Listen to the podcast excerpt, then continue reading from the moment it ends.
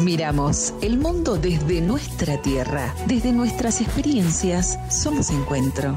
Hacemos, creamos, sentimos y pensamos. Y además, conversamos. Desde el Instituto Rodolfo Kusch de la Universidad Nacional de Jujuy, iniciamos Conversaciones en el Kusch en su cuarta temporada. Con ustedes, sus conductores, Daniel González y Selene Flores. Sean bienvenidas y bienvenidos. Su paso se va abriendo. Cuando el sol viene saliendo, su calor nos va abrazando y todo el suelo se ilumina. La frontera, la frontera se imagina porque somos esta tierra y esta tierra es nuestra casa. Sin bandera, sin frontera y sin raza, es esta tierra que brinda su alimento y medicina.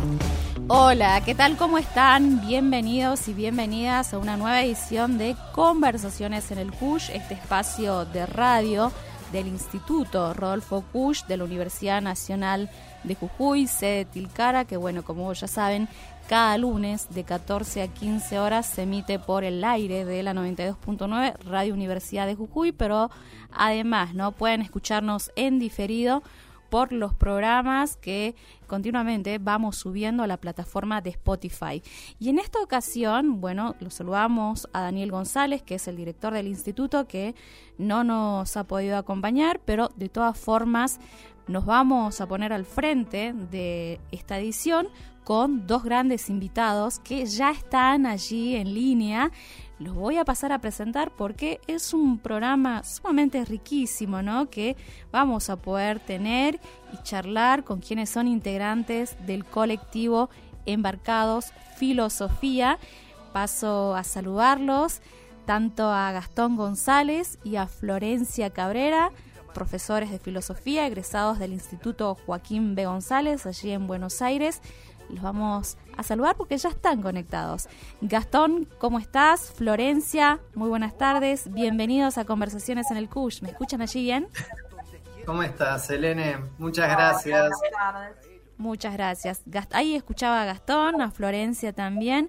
Bueno, la verdad que es un gusto recibirlos porque les cuento un poco. ¿eh? eh tanto eh, Gastón como Florencia son integrantes del colectivo Embarcados Filosofía, que, bueno, un espacio que promueve ¿no? propuestas educativas y de divulgación para recuperar lo que serían los saberes de nuestra América, de nuestra Yala, a partir del pensamiento de uno de los grandes filósofos que eh, hemos tenido como Rodolfo Kusch. Ellos también eh, realizan un gran trabajo de difusión, no solo de Rodolfo Kusch, sino también bueno, de otros pensadores, pensadoras latinoamericanos, para visibilizar todo ese pensamiento. ¿no? Así que los invitamos, las invitamos a que los sigan a través de sus redes, están en Facebook, en Instagram particularmente, yo los las he descubierto por eh, Instagram, por esa red social. Ustedes los buscan como Embarcado Filosofía y ahí van a poder ver todo el gran trabajo, el contenido que siempre están generando. Pero bueno, Gastón, luego de haber hecho este pequeño preámbulo, eh, los quiero escuchar a ellos. Gastón, ¿cómo estás? Bueno, bien, contentos, un poco nerviosos la primera vez que, que hacemos un encuentro de este estilo. Eh, fue una sorpresa. Es lindo estar acá en Conversaciones en el CUSH, un espacio que, conocemos también, que hemos escuchado, que transita tanta, tanta gente que también ¿no? lo convoca los mismos intereses, las mismas preocupaciones. Eh, y entonces estar acá está, está lindo, para hacer un poco de comunidad, que es tan importante, conocernos, conocernos eh, entre todos los que estamos empujando desde otros lugares, como vos decías, ¿no? Desde otros lugares que tienen que ver con otros tipos de saberes, otros tipos de, existencia que nos atraviesan. Así es.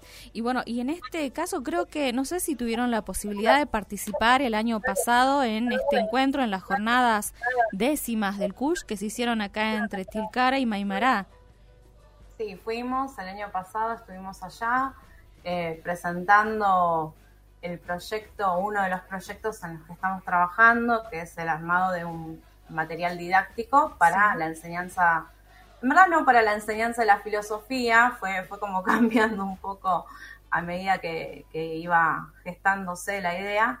Em, un manual para pensar ciertos problemas que identificaríamos como filosóficos, pero a partir de las sabidurías de nuestra América, ¿no? Narraciones de nuestra América para filosofar. Ahí está. Tener excusas para filosofar, pero eh, a partir de nuestra, de nuestra realidad, de nuestra gente, de nuestra tierra. Así que sí, fue hermosa, una hermosa experiencia la de, haber ido a, a Maimará y a Tilcara y compartir con tanta gente. Realmente. Eh, ahora preguntarles, ¿no? Primero también allí como para ir desandando esta entrevista, eh, ¿cómo es el contacto que realizan? Bueno, ambos son profesores de filosofía, egresados del Instituto Joaquín B. González, pero no sé si recuerdan, a esta pregunta es para ambos, ese primer contacto y qué es lo que los atrajo, ¿no? Tanto de todo este pensamiento de Rodolfo Kusch, que sabemos va creciendo día a día el interés por este filósofo argentino? Em, sí, empiezo, Flor, si querés, y, Ya, ya nos conocimos, bueno, eh, nos conocemos hace casi 10 o más años, hace 10 años, eh, justamente, ¿no? En el Instituto de Formación Docente, eh, en público y de gran calidad, que queremos mucho, que es el Joaquín González en Capital Federal. bueno, nos conocimos ahí. Y bueno, retomando esto, ¿no? Este, cómo llegamos a, Rodolfo Kusch, que es también un poco la excusa del encuentro. Sí. Em, el profesorado, eh, obviamente, ¿no? Lo queremos, apreciamos un montón, pero ocurrió o ocurre lo mismo que pasa en otras instituciones, eh, educativas, universitarias, terciarias, pero también, bueno, ¿no? de, primaria, secundaria, que tiene que ver con, ¿a qué me refiero? Con cierta ausencia de voces de nuestra América, ¿no? Pensadores y pensadoras. Eh, nosotros venimos de una formación, sí, eh, propiamente europea, si se quiere. Sí. pero bueno, en esos encuentros azarosos, en esas semillas que a veces aparecen ahí y empiezan a crecer, eh, encontramos a, un profesor suplente en ese momento, que es Marcelo Ferrari, que lo nombramos con mucho cariño, que en cuatro meses trajo a Rodolfo Kusch, a Carlos Cushen, a Scanone, nos empezó a hablar de la filosofía de la liberación, de la teología de la liberación. Y claro, uno eran las primeras veces que escuchaba, por lo menos en mi caso, creo que con Flor pasaba lo mismo, eh, primeras veces que resonaban estos nombres y que y estamos hablando de una formación de cuatro o cinco años de carrera y, lo estamos diciendo que en cuatro meses aparecieron estos tipos de, pensadores. Sí. Eh, como para hacer mención ¿no? de esa escasez o casi nula aparición de, la currícula general. Eh, pero bueno, eh, también uno hace un poco de, repaso, por ejemplo, y, en ese momento, bueno, uno escucha eh, si interesa o no, porque eso también, y ya abro como una, puerta para pensar, que, que noto a veces, eh, que cuando aparecen estas propuestas que tienen que ver más con la interculturalidad o más con lo nuestro, parece que ronda más lo folclórico como lo anecdótico y a veces queda ahí y no se lo toma eh, como se lo debería de tomar. ¿A qué me, me refiero como que quizás uno lo vive, ¿no? Insisto, como una anécdota, pero que no, que ahí están pasando cosas más importantes. Totalmente. Em, Así que fue realmente después de, haber terminado eh, la carrera de, profes de filosofía que, bueno, algo se ve que quedó dando vueltas eh, y se retomaron todas estas lecturas de manera muy autónoma. No sé si querés. Me gustaría. Sí, sí, adelante, Flor, adelante. No, no, no, que eh, justamente en esos encuentros y, en verdad hay una cuestión ahí me parece que, es interesante porque una vez conoce, pasa con la literatura, pasa con un montón de cosas, ¿no? Eh, conoce un autor, conoce una obra y eh, por ahí en ese momento sí te interesa, pero no profundizás.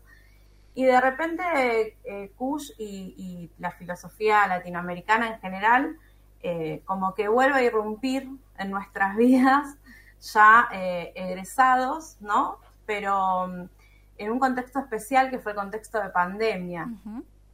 Eh, entonces, encontrar una filosofía tan vinculada a la vida, tan vinculada a, estar en contacto con el otro, ¿no? Con, abierto a la naturaleza, un montón de cuestiones que, que por ahí la filosofía occidental se pasa un poquito de costado, eh, en ese contexto, que era un contexto complicado, desesperanzador, etcétera, etcétera, bueno, creo que fue como un impulso, ¿no? Le dio cierta vitalidad a, bueno, yo realmente pienso que a, las vidas particulares, ¿no? De cada uno de nosotros, pero también a, un proyecto que tiene que ver con, nuestro trabajo, que es el, trabajo docente. Claro, totalmente. Entonces, se dio por ahí, digamos.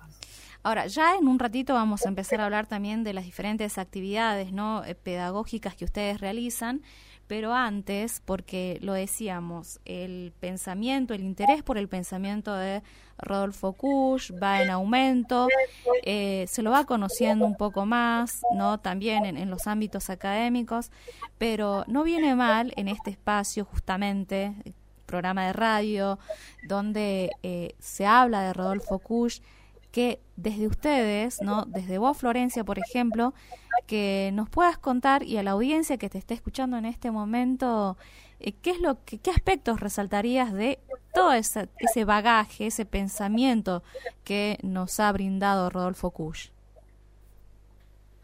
Bueno, eh, lo bueno es que a, Rodolfo Kusch lo sigo conociendo, ¿no? Digo, eh, y, está buenísimo cuando te queda mucho por leer y mucho por aprender, porque quiere decir que, hay mucho más todavía. Em, a mí particularmente lo que me convocó de Kusch fue que ahí encontré una filosofía que me hablaba a mí y que hablaba de mi contexto, hablaba de mi realidad. Em, una filosofía que para mí era como, bueno, acá aparecen ciertas identidades em, que, no están relevadas en, otras, en otros filósofos, ¿no? Otras cosmovisiones. Em, siempre hay algo que, charlamos mucho con Gastón, que es nuestra identidad conurbana, ¿no? Nosotros somos los dos del conurbano bonaerense, Em, y, digo, cuando leemos a Kush o cuando lo escuchamos a Kush y, él piensa y recoge ¿no? la sabiduría de, tantas personas, de tantos pueblos, de tantas culturas, encontramos un filósofo que se pone eh, al oído, ¿no? Pone el oído a, a la gente, que es lo que más nos interesa, ¿no?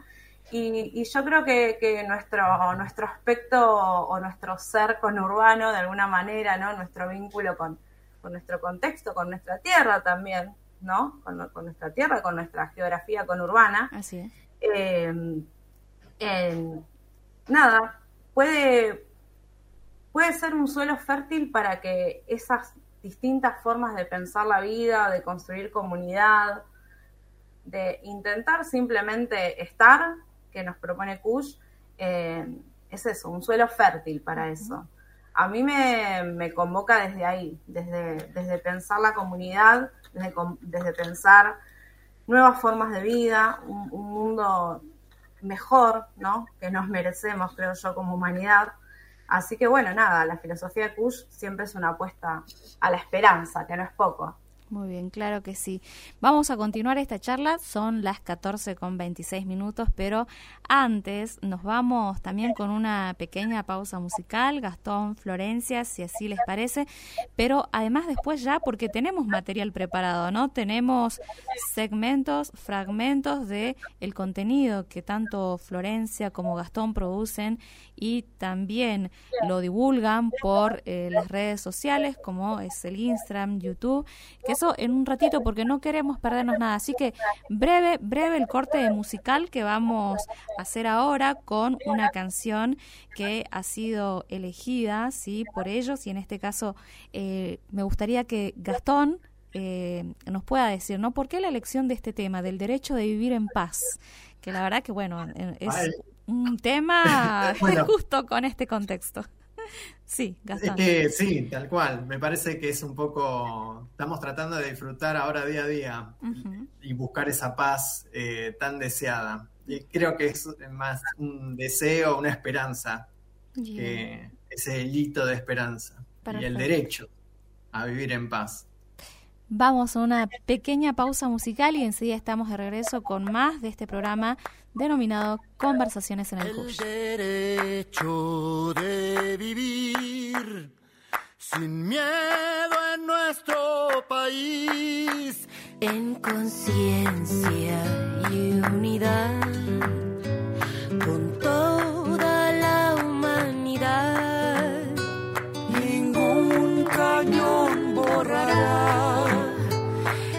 el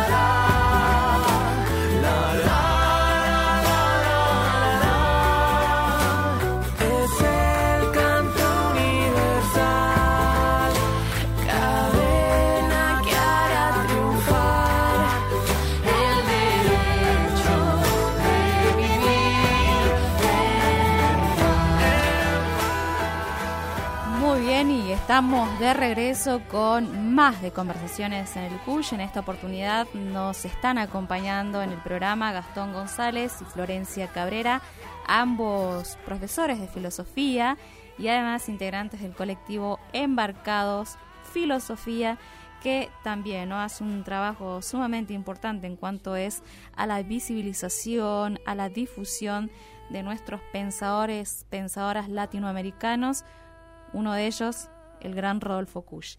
Y retomando esta entrevista, esta charla que estamos teniendo con ambos, eh, no quiero dejar pasar un mensaje, un saludo para, para ellos, para él y ella, de parte de Natalia Lentino, una de las impulsoras de la puesta de la obra Cafetín de Kush. Envía saludos para Gabriel y Florencia. Saludos enormes para Natalia Lentino.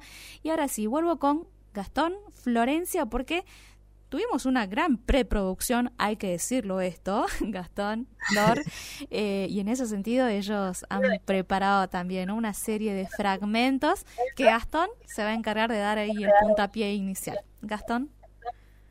Sí, eh, bueno, en la elección que hicimos, a ver, eh, para poner un poco en contexto, ya lo dijo Selene, pero volvemos a invitar a los que se quieran sumar a la página de YouTube de Embarcados. Ahí hay más de 40 videos, creo, ya subidos, algo así.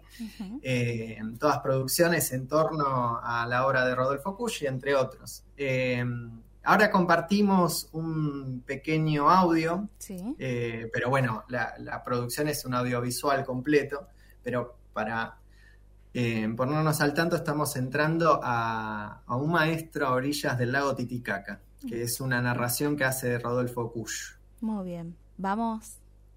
He aquí un problema de la enseñanza que se nos ha olvidado a todos y todas.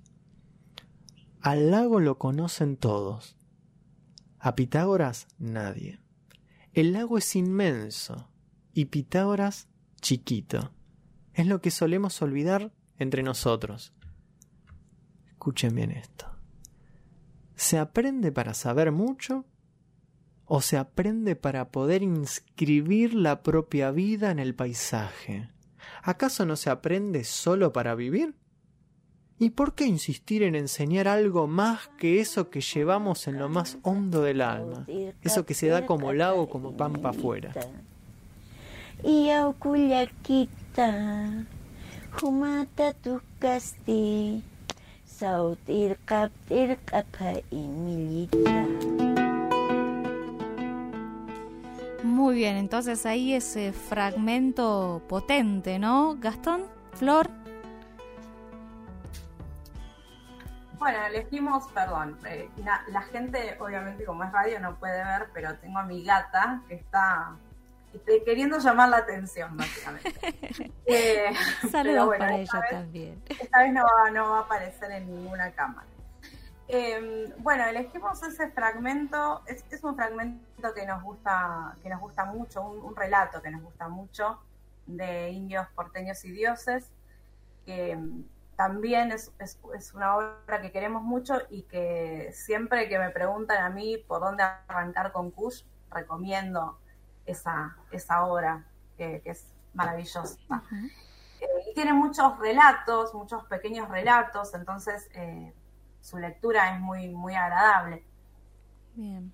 Y bueno, elegimos esa, ese fragmento, ¿no? Em, porque creo que de alguna manera recupera las dos cuestiones que nos, que nos convocan a nosotros, ¿no?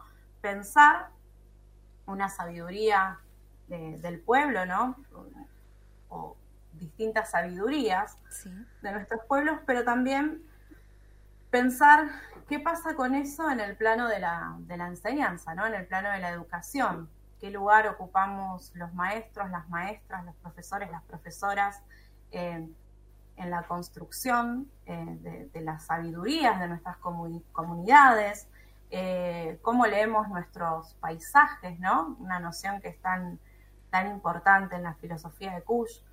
Eh, entonces, bueno, me parece o nos parece ¿no? que, que ese fragmento condensa como el espíritu, al menos, de, de lo que queremos hacer como embarcados, ¿no? Recuperar ciertas voces que eh, han sido silenciadas, ¿no? Eh, aprender de esas voces, ¿no? Aprender de este maestro, Sí. aprender a habitar, aprender a vivir, ¿no? En, en nuestros, en nuestros contextos. Y, y sobre todo esto, que, ¿qué podemos hacer como docentes, ¿sí? Eh, para que sea posible otra, otra comunidad, otra forma de vida, otra forma de estar. Creo que, eso está ahí representado de alguna manera. Bien. Eh, esta cuestión del, del- del paisaje se vuelve vital, como decía Florencia, me parece a la hora de, de los encuentros educativos. Eh, eh, no, en, esta, en estas categorías que nos ofrece Kush, eh, entre el ser alguien y el estar nomás, a veces la escuela queda muy del lado del ser alguien. eh, y que no y que pierde de vista ese estar, ¿no? Ese lugar eh, simbólico en donde uno crece, como las plantas, ¿no? De, por eso hoy hacía mención también Flor lo- del conurbano. Nosotros hablamos o tratamos de, de- de- de- de entender nuestro paisaje también, porque el paisaje es ese, ese lugar simbólico que, que nos cobija en el mundo. Y a veces eh, en la escuela, cuando nos quedamos solamente formando para ser alguien, es como si ponemos en primer lugar el conocimiento, pero de manera desarraigada, ¿no? Eh, en el sentido de, de aprender teorías, de aprender conceptos, eh, cuentas matemáticas o hablar solamente de Platón y repetirlo. Eh, pero bueno, ¿no? Esa distancia a veces es peligrosa, porque perdemos esto, la, la identidad, lo nuestro. Y capaz que doy el pie, si se quiere, para escuchar eh, el segundo audio que habíamos compartido. Bien. Sí, sí. Sí, pues Un maestro a orillas del lago Titicaca, ¿verdad? Sí. También. Bueno, vamos entonces con ese fragmento y ahora también de nuevo con nuestros protagonistas de la edición de hoy en Conversaciones en el Cush. El lago es un símbolo para el boliviano, lo mismo que la pampa lo es para nosotros los argentinos. ¿Símbolos de qué? Pues de la parte más profunda de nuestra alma y precisamente de algo inconfesable. Si algún día dijéramos lo que llevamos muy adentro del alma, eso mismo sería tan tremendo como el lago o como la pampa. Lago y pampa son la base. Si nos sacaran esa base, nos sentiríamos como esos astronautas que han perdido la gravedad, ya no habría ni arriba ni abajo. Seríamos una simple máquina que flota en el espacio. ¿Y por qué ir tan lejos? La vereda de nuestra casa, la calle, las casas de los vecinos, el paso nivel cercano, la avenida a dos cuadras también son trozos de nuestra intimidad. Vivimos siempre metidos en un paisaje, aunque no lo querramos. ¿eh? Y el paisaje, ya sea el cotidiano o el del país, no solo es algo que se da afuera y que ven los turistas, sino que es el símbolo más profundo en el cual hacemos pie, como si fuera una especie de escritura, con la cual cada habitante, en definitiva, escribe en grande su pequeña vida.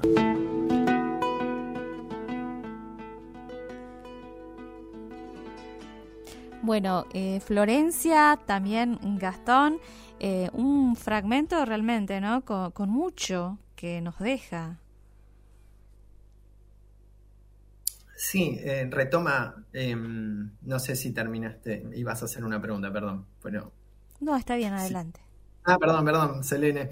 Sí, retoma un poco esto que veníamos hablando y no sé, tomo este espacio también como un descargo de, algo que, estuvo pasando esta semana, por ejemplo, en uno de los institutos de formación docente en donde trabajo. Este, uno se encuentra, lamentablemente, eh, ciertas voces que, por poner un ejemplo, y, y cito, ¿no? Eh, los pueblos originarios no existen, se llegó a decir adentro de un aula. Eh, o que la colonización no es como nos las cuentan, que no hubo genocidio. Y estoy trayendo palabras textuales ¿eh? de, de- de profes, también de estudiantes que, que uno se puede cruzar. Eh, y yo creo que ahí eh, queda patente esta negación, esta negación constante del, paisaje, ¿no? Eh, eh, utilizando los términos que, bueno, no- insisto, nos trae Kush, pero eh, negando la identidad, la identidad intercultural que nos atraviesa. Creo que esta, estos fragmentos eh, nos está convocando a volver a pensar qué es aquello que estamos haciendo como profes. ¿Qué es lo que, a ver, uno como profesor tiene una responsabilidad ética, eh, también uno como profe es un gestor cultural, todo lo que pasa dentro de un aula eh, no es indiferente, sino que uno pone en movimiento, cuestiona y crea mundos. Eh, y entonces crear el mundo de nuevo pero desde el paisaje creo que es el desafío que tenemos nosotros como latinoamericanos y propiamente como argentinos, argentinas. Claro. Eh, ¿no? Y bueno, me parece que ese, ese es el paisaje que estamos, que tenemos que empezar a ver debajo de nuestros pies, porque está ese suelo, está la sabiduría ancestral, está en, en- en lo profundo nuestro, por más que lo querramos negar, está. Está cuando uno se ve en el espejo, está cuando escuchas en los refranes populares, eh, y entonces esa lógica eh, de, de dejar de lado las culturas es muy peligrosa. Eh, y me parece que Cuya ahí está haciendo un llamado, ¿no? Un llamado súper importante que no hay que desconocer. Totalmente. Ahora, Gastón, en Florencia también, con esto, ¿no? Lo que vos recién marcabas de este negacionismo que está existiendo en torno a, Mm. a diferentes temas, eh, digo, en una provincia, ¿no? Que es el centro, ¿sí? Eh, es considerado el centro del país y donde también, por ejemplo, en este momento, los pueblos originarios, en este caso de nuestra provincia, de la provincia de Jujuy, han tenido que recurrir a ese lugar, ¿no? Y ya llevan más eh, de un mes acampando eh, y que se llegue a ese nivel de, de, de negación, digo, cuando es, Sí. eh, no puede ser más evidente lo que está pasando, digo, pero eh, hay una especie de invisibilización sobre lo que están haciendo, me parece, de que, o sea, nuestros pueblos están, están ahí en Buenos Aires, están acampando, pero sin embargo el discurso que se sigue perpetuando es esto de, de, de invisibilizarlos o directamente de, de negar la existencia de, de esas comunidades. Eh, es totalmente así. Negarlo desde la, desde la currícula, de la formación docente, si se quiere, negarlo desde en, en nuestros- en nuestras escuelas, negarlo en los medios de comunicación, como pasó con el hermano mayor, la hermana mayor, que en ese programa maldito. Sí. Eh, eh, eh, y, y, bueno, tiene que ver con, con toda una, una tradición que viene, si se quiere, desde la formación de la nación argentina. Digo, eh, hay una constante negación del otro eh, en esta formación de la nación. Y bueno, queda por eso, ¿no? Quedan las responsabilidades, queda, no sé, en, en estos pequeños trabajos que así como pueden estar ustedes con la radio, nosotros desde el aula, digo, hay trabajitos que se están haciendo tratando de tratando de visibilizar, tratando de, de escuchar al otro, ¿no? Y darle el lugar que, se merece, no darle el lugar, porque eso también es. Y esa, y esa insistencia también, ¿no, Flor, eh, Gastón, de, de seguir allí como perpetuando ese pensamiento de, no sé, Sarmiento y otros personajes donde lo que querían era una Argentina meramente blanca, ¿no? Bajada de los barcos. Sí, que, que también es un poco, mm, un poco como rara esa ilusión, ¿no? Esa ilusión de, de blanquitud que aparece en, en nuestra historia, porque yo también pienso, eh, en mi caso particular, mi, mi- mi familia, eh, o gran parte de mi familia ha sido de, de- de esos europeos que han venido a Argentina, ¿no? Pero eh, esos europeos tampoco eran los que esperaban Sarmiento que, los que esperaba esta generación, ¿no?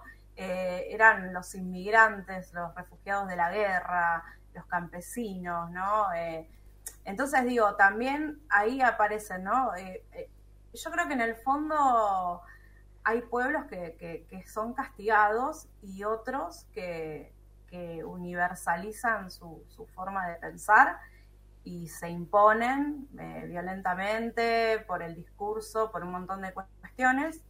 Pero digo, hoy por hoy también nosotros estamos atravesados eh, todo el tiempo por, por, por la negación de, de lo que somos, ¿no? Y de lo que somos, en, eh, que implica también esto, ¿no? Pensar, bueno, cuando alguien por ahí niega de dónde vive porque no puede conseguir un laburo, eh, digo, aparece todo el tiempo esta cuestión. Todo el tiempo se Mm. están invisibilizando ciertas historias, ciertos recorridos, ciertas, ciertos lugares. Eh, el tema es justamente, me parece a mí, eh, intentar eh, o hacer todo, eh, dar todo, ¿no? Por, porque eso deje de suceder, ¿no? Para que deje de haber un discurso único, una mirada única, una pretensión de verdad eh, que en el fondo lo que hace es terminar castigando siempre a los más desfavorecidos, ¿no? Eh, me parece que, que va un poco por ahí la, la cuestión. Bien.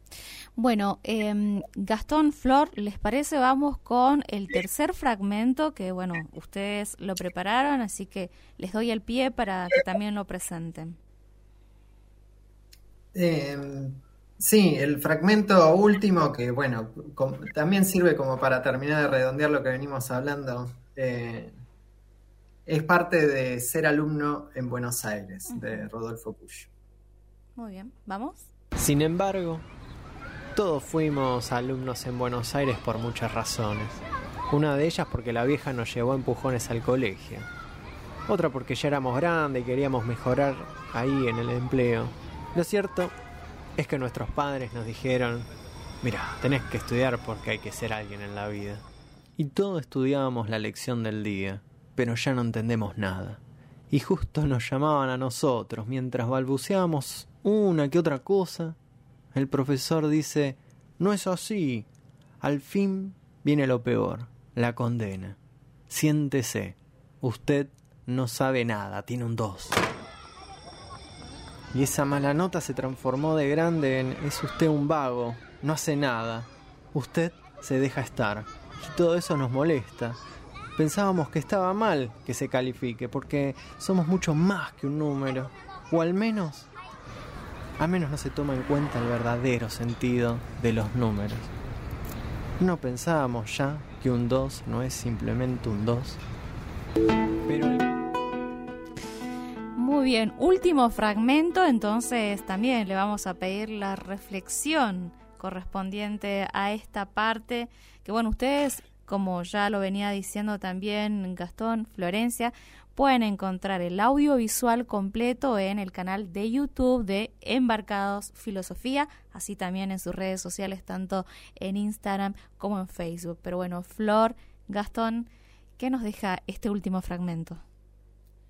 Em, yo- Bueno, yo, ahí, eh, yo- ¿querés? Dale, dale, sí, me Esto encanta, como, esto como en nuestras reuniones de trabajo. No, no, yo, yo, yo, yo. No, dale, dale, por favor. Eh, bueno, algo que, que me gustaría eh, decir, varias cosas, ¿no? pero digo, este, este fragmento es parte de un corto, ¿sí? Que, que se llama Estudiar para ser alguien, que lo usamos para hacer eh, también talleres, ¿no? Eh, vamos Sí. a estar después. El, el que sabe bien los chivos es Gastón. ¿no? Ah, sí, eso para la tomaron. parte final, Gastón, los chivos. claro. Sí, porque también tengo el, el saludo a Natalia Lentino y Claro. un ratito tomamos para sé. amores y cariños también después. Sí, sí, saludos Pero para es parte de, de un taller que hacemos generalmente en, en instituciones de formación, institutos de formación docente, ¿no? Sí. Eh, para pensar ahí cuál es el, qué implica estudiar, ¿no? ¿Qué, qué implica estudiar, este estudiar para ser alguien? Algo que se encuentra mucho en las narrativas de los y las estudiantes de, de- de los profesorados donde la, laburamos nosotros, ¿no? En el conurbano. Eh, esta idea de, bueno, estudiar para ser alguien porque naciste, no naciste en cuna de oro, ¿no? Entonces, esa preocupación de los viejos también por porque uno pueda estudiar, porque uno pueda tener una calidad de vida mejor, ¿no? Había mucha esperanza puesta en el estudio. Y, mm, por otro lado, bueno, con lo que nos encontramos ahí, ¿no? Con un sistema a veces meritócrata, eh, con, con todo lo terrible que es esa idea de meritocracia. Eh, entonces es un, es un corto que, que nos ayuda a pensar mucho, bueno, ¿qué pasa ahí? ¿no? ¿Qué, qué nos pasa cuando eh, nos atraviesa esta categoría del ser alguien? Y, y también con cuánta frustración se vive en, en las aulas, en, en- en nada, en los lugares que nosotros recorremos. Eh, y si se me permite, esto sí es como una, un chascarrillo aparte ya que me eh, ya que estamos hablando de un 2, un 2, un 2, eh, sé que están mis estudiantes del ISFD 113 de San Martín, escuchando porque me están mandando mensajitos. eh, Saludos. que no usen esto de excusa Sí. para no estudiar lógica si les pongo un 2. Eh, o prácticas. Así que les, les quiero mandar un saludo a los chicos de primero y de tercero. Saludos, saludos todo. para ellos y ellas desde Jujuy también, ¿eh? Abrazo enorme. Sí, Pero- que eh, eso, esos mandatos ¿no? que dice Flor, del- Sí. del- eh, y está bien que hayas dicho, Flor, que es un corto que se llama, que se llama Estudiar para ser alguien, porque ya se me había pasado de largo. Porque no es que, a ver, ahí hay que tener un cuidado, porque parece que el ser alguien eh, hay que vapulearlo. Este, yo creo que hay que hacer como una pequeña excep- una aclaración. bien. A- Cuando uno quiere estudiar para ser alguien, ¿no? Yo lo pienso como el mandato, ¿no? Que decía Claro. Flor recién. Sí, sí. Eh, puede pesar muchísimo, porque eso también pasa con los chicos de sexto, que, que con, yo trabajo con los chicos que ya están ahí a punto de terminar el secundario, y, se, y uno mismo lo vivió con un peso horrible, eh, el, el- el mandato social de, de estudiar para ser alguien en la vida, ¿no? Eh, Totalmente. o como decían nuestros abuelos, no, yo no soy nadie porque no estudié, porque Claro. eso también a veces aparece en los discursos y son fuertes, eh, horribles en, en ciertos aspectos. Pero cuando aparece como mandato, ¿no? Eh, ese ser alguien que está desarraigado. Porque también, si uno s- parte de ese paisaje, como hablábamos en un principio, donde, si uno parte desde un estar, desde un sentir, desde una búsqueda de comunidad, el ser alguien se vitaliza desde otro lado. Porque el ser alguien también es un proyecto de vida. Eh, eh, proyectarme como docente, pero habiendo metido las patas en el barro, eh, se torna un camino y que es deseado, que tiene esperanza. Entonces es como que hay que, creo yo que hay que, hay que tener cuidado, ¿no? No olvidarse que el ser alguien también es parte constitutiva de uno. Pero ¿cómo forman esos deseos, creo yo, de ese ser alguien? Es un ser alguien que se forma desde nuestras tierras, desde nuestros paisajes, desde nuestros problemas, o se percibe un ser alguien eh, universal, en el sentido de que parece ser que te resuelve los problemas de todas la- de las cosas de la vida. No sé si me expliqué. Sí, sí. Muy, claro, pero está la diferencia esa, ¿no? Realmente, de, de, de situarnos, me parece, desde donde venimos, desde donde estamos, eh, pensar con los pies en la tierra, quizás también, Mm. formarnos, ¿no? Vivir la vida desde ese, desde ese lado.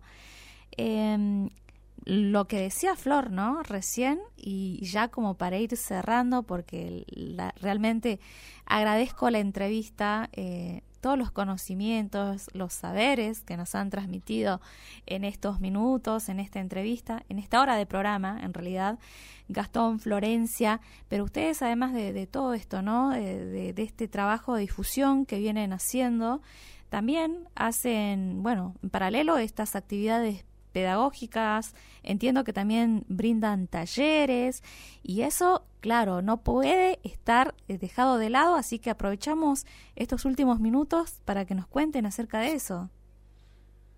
Eh, sí, los talleres que mencionó Flor, eh, eh, este cortometraje, por ejemplo, fue pensado para hacer talleres, encuentros, reflexionar en comunidad desde espacios paralelos, digamos, de las cátedras, entre comillas, como visitantes que vienen a hablar desde otro lugar.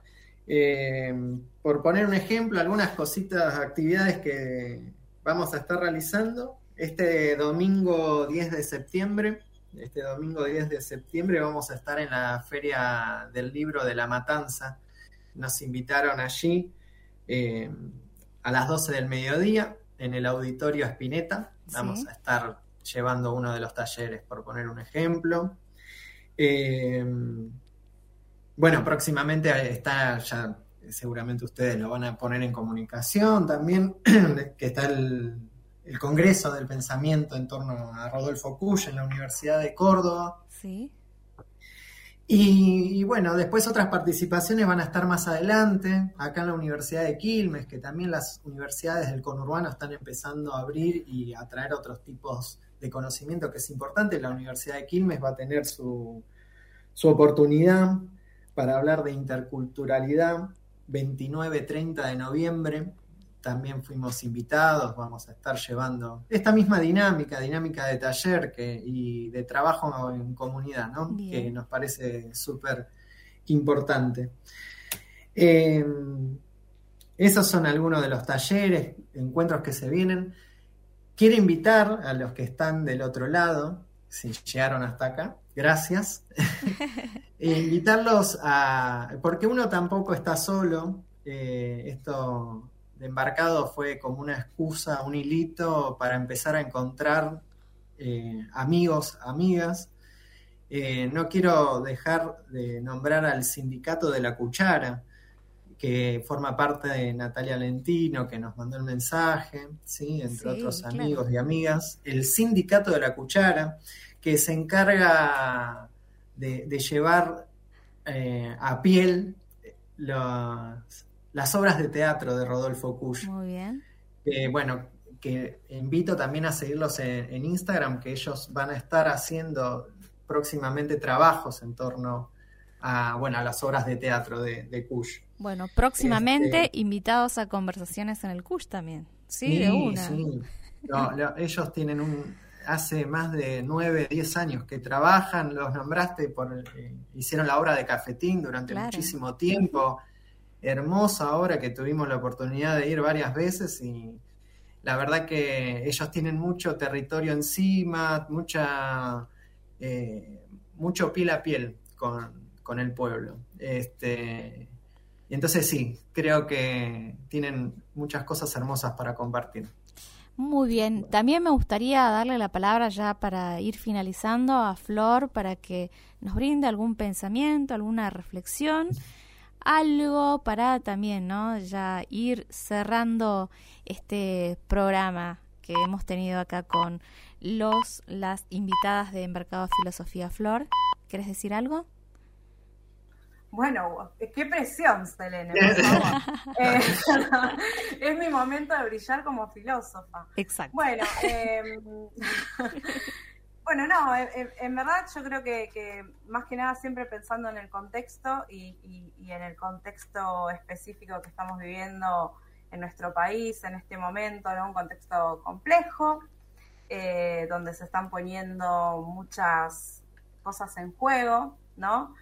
Em, creo que lo más importante es intentar, primero, sostener la esperanza, ¿no? Sin, sin esperanza es muy difícil eh, llevar adelante un proyecto de vida, de país, de comunidad, ¿no? Entonces hacer ese enorme esfuerzo que es el de sostener la esperanza y, y para sostener la esperanza hay que, hay que construir con otros, ¿no? Eh, como decía Kush, en el fondo no estoy yo, sino nosotros, ¿no? Lo estoy parafraseando, pero creo que, que esa es la idea. Y, y con estas pequeñas cositas que vamos haciendo, ¿no? Ustedes en la radio, nosotros en Embarcados y mucha, tan- tantísima gente, amigos queridos y, y gente que no conocemos en sus barrios, en sus casas, en sus lugarcitos. Eh, bueno, nada, abonamos a la esperanza y, y a un porvenir mejor, espero. Cerramos con esas palabras, ¿eh? nunca mejor encuadradas en el contexto que estamos viviendo, así que les agradezco enormemente Florencia Cabrera, Gastón González, integrantes del colectivo Embarcado Filosofía y vuelvo a repetir, pueden seguirlos a través de su canal de YouTube, en Instagram, en Facebook, los encuentran así como Embarcado Filosofía con todo el contenido hermoso que ellos están produciendo.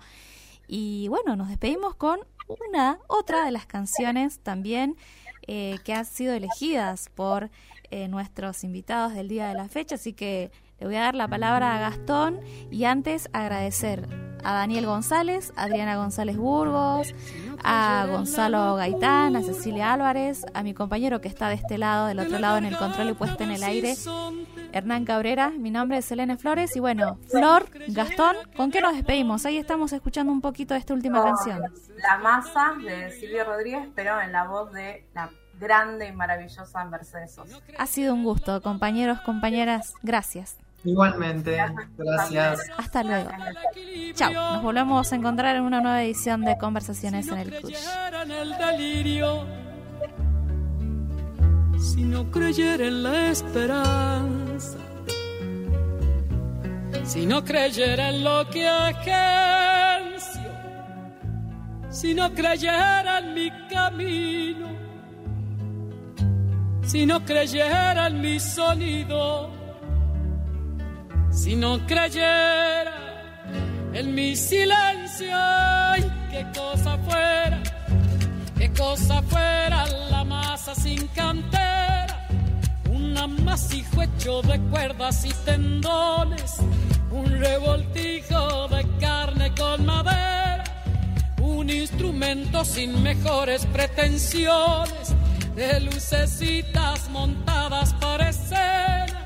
Qué cosa fuera corazón, qué cosa fuera, qué cosa fuera la masa sin cantera, un testaferro del traidor de los aplausos, un servidor de pasado en copa nueva, un eternizador de dioses del ocaso, júbilo hervido con trapo y lentejuela, qué cosa fuera corazón, qué cosa fuera.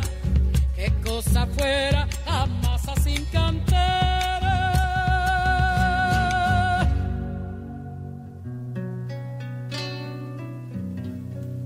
Si no creyera en lo más duro, si no creyera en el deseo, si no creyera en lo que creo, si no creyera en algo puro si no creyera en cada herida, si no creyera en lo que rompe, si no creyera en lo que esconde, hacerse hermano de la vida, si no creyera en quien me escucha, si no creyera en lo que duele, si no creyera en lo que quede, si no creyera en lo que lucha, qué cosa fuera, qué cosa fuera la masa sin cantera, un amasijo hecho de cuerdas y tendones, un revoltijo de carne con madera, un instrumento sin mejores pretensiones de lucecitas montadas para escena. Qué cosa fuera, corazón, qué cosa fuera, qué cosa fuera la masa sin cantera.